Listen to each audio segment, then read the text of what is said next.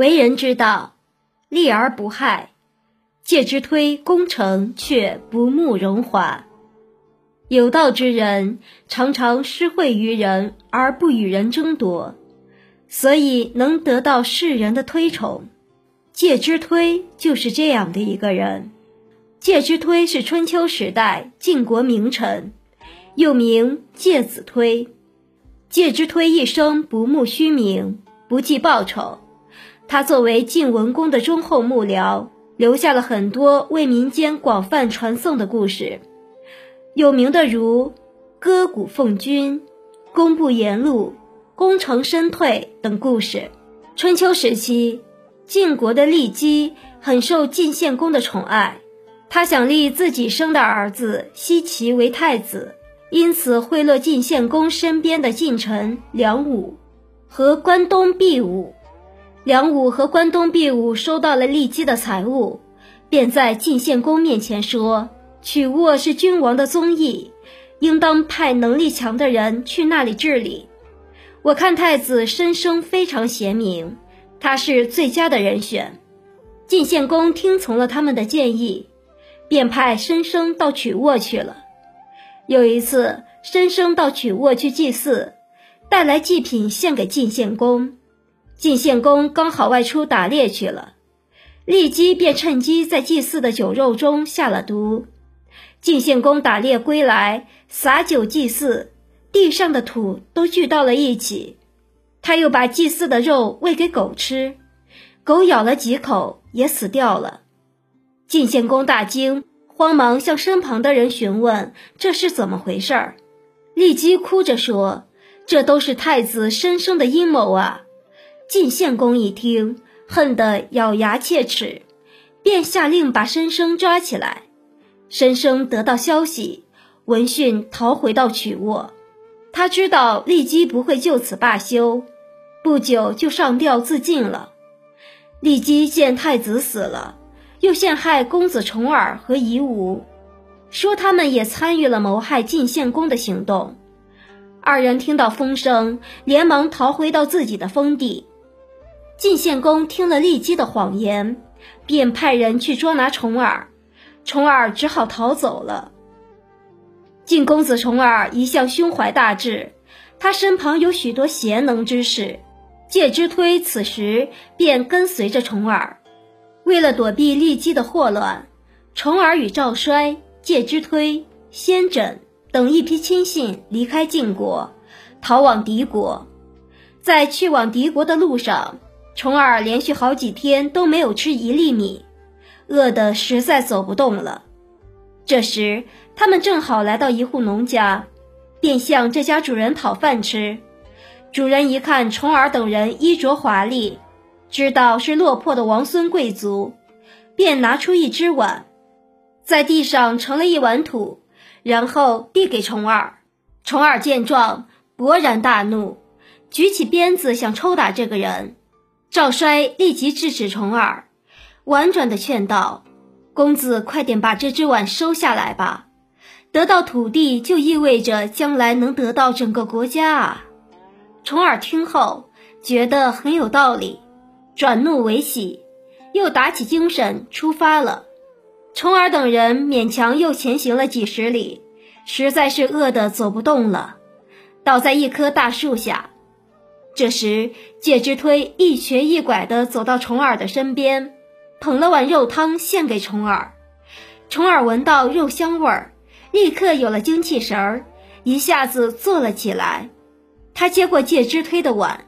一口气把肉汤喝尽了，喝完之后，重耳这才想起来，问道：“我们身处困境，连野菜都吃没了，你怎么还能端来肉汤给我吃啊？”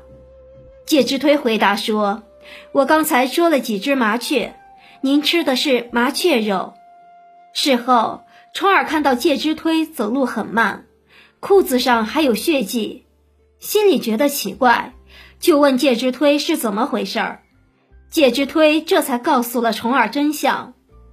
原来介之推见重耳一路上饥饿难耐，气息奄奄，便毅然挥刀从自己大腿上割下了一块肉，熬成汤给重耳充饥。重耳听后非常感动，并许诺说回国后一定重赏介之推。介之推追随重耳流亡国外，而在这个时候，远在故国的父母亲人身陷混乱，夷吾正以他们的性命相逼，勒令介之推等人限期归国。不过，介之推始终对重耳忠心耿耿，不离不弃。也由此坚定了重耳归国的信念。重耳在外漂泊了十九年，在秦国的帮助下，终于结束了流亡的生活。公元前六三六年，重耳回到晋国，做了晋国的君主。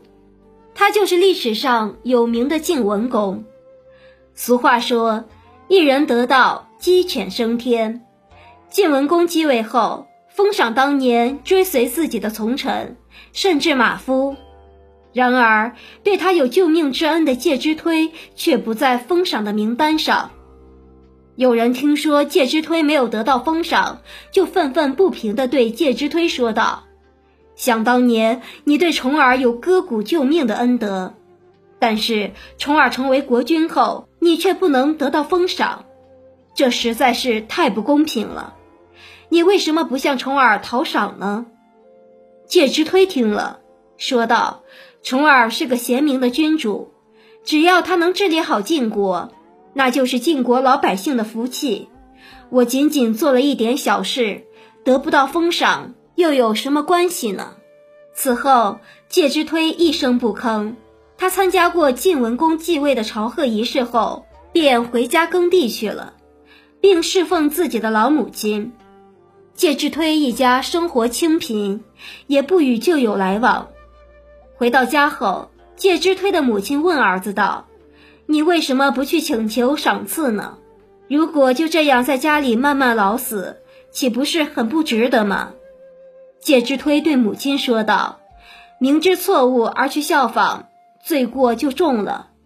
况且我已经决定不做官，不能再吃他的俸禄了。”母亲又对介之推说：“纵然不想得到赏赐，那也要让国君知道一下这件事啊。”介之推答道：“言语是用来表白的，自身将要隐退，哪里还用得着表白？这样做就是想要求得显达了。”介之推的母亲听到这里，欣慰地说道：“看来我和你父亲没有白白教育你啊。”我和你一起隐居吧。后来有人将介之推的事告诉晋文公，晋文公这才恍然大悟，深感自己愧于介之推，就忙派使者去征召介之推，要给他封官加爵。不久，使者回报说，介之推已经同老母隐居于绵山。晋文公懊悔自己当初的疏漏。就亲自率人前往绵山寻访，可是茫茫群山，林深树茂，哪里有介之推的踪影？晋文公一连寻访多日而不得。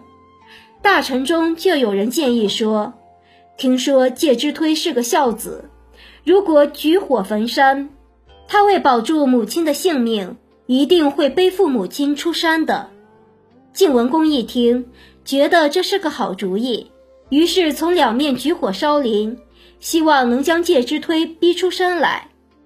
谁知一连过了三天，始终不见介之推出山。等火熄灭后入山寻找，只见介之推母子相抱，已死在一株烧枯的大柳树下。这下晋文公就更懊悔了，他大哭一场，将介之推母子葬在绵山，立祠祭祀。并将绵山改名为界山，以纪念这位淡泊名利的名士。第二年，在介之推的忌日之前，晋文公下令全国禁火，冷食一个月，以纪念介之推死于大火，表达自己的哀思与歉疚之情。